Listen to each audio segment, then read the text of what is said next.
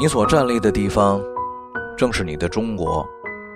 大家好，我是荔枝主播，人间指南 FM 四电台的大老锤，欢迎收听由广东共青团和荔枝 APP 联合出品的系列广播节目《扶贫有我》。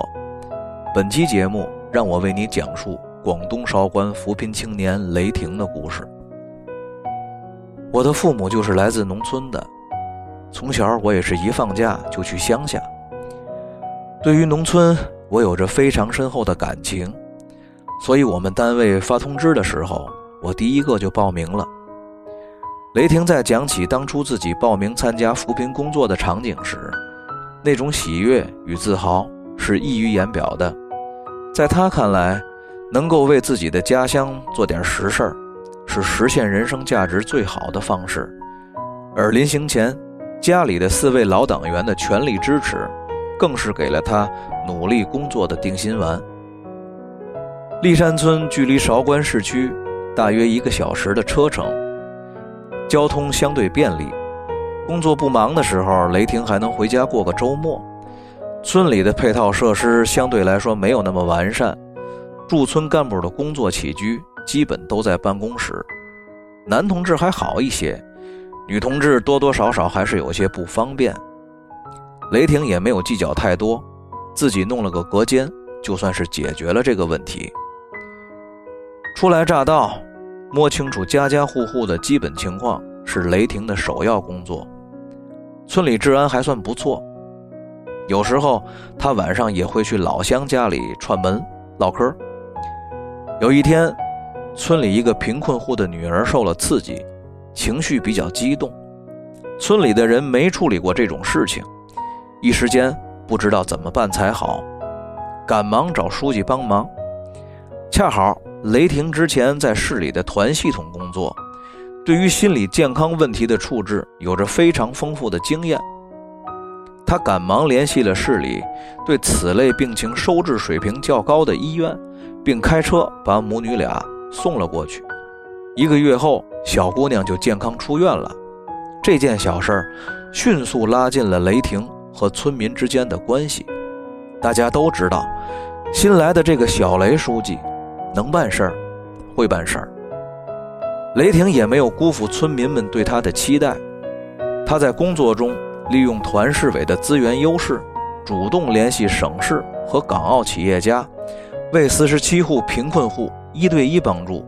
在三保障尚未完全落实的2016年，为立山村的脱贫事业注入了一渠活水。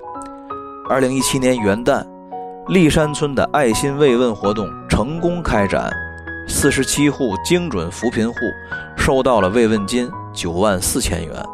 那一天，雷霆提前结束了自己的产假，离开了刚满月不久的孩子，在团市委工作的时候。雷霆主要负责韶关市的志愿服务工作。他深知到，一个地方的文明程度，很大程度上取决于当地居民的文明程度，而志愿服务正是展现社会文明的一个重要窗口和载体。然而，来到立山村之后，雷霆发现当地几乎没有志愿服务开展，村民对志愿服务也完全没有概念，团组织在这里失位了。于是，带着重建村一级团组织的想法，雷霆在日常工作之余，对村里的年轻人来了个二次摸底。很快，他发现了村里有一个退伍青年，可以培养他担任村里的团支部书记。一番交流后，小伙子很支持雷霆的想法，并且主动联系了仍在村里的十几个热心青年，搭起了立山村团支部的班子。接下来的日子里，他们定期开展各种志愿活动，从一些很小的事情做起，不断地改善着自己家乡的村容村貌，潜移默化地传递了正能量。有一次，村里的一位五保户晕倒了，幸亏被前来服务的志愿者发现并及时送往医院，保住了生命。这件事让年轻人们对自己所做的事情更加认同，村里人。也明白了志愿服务的意义。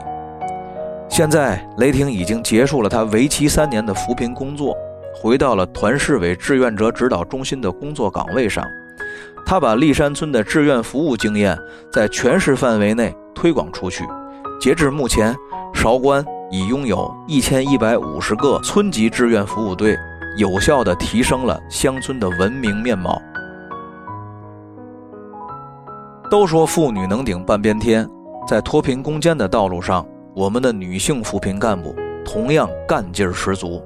在立山村的三年，雷霆为当地修了桥、通了路、建了广场、架了路灯，提高了村民的生活质量，还通过引进产业、推动就业等帮扶手段，确保贫困户稳定脱贫，赢得了群众的好口碑。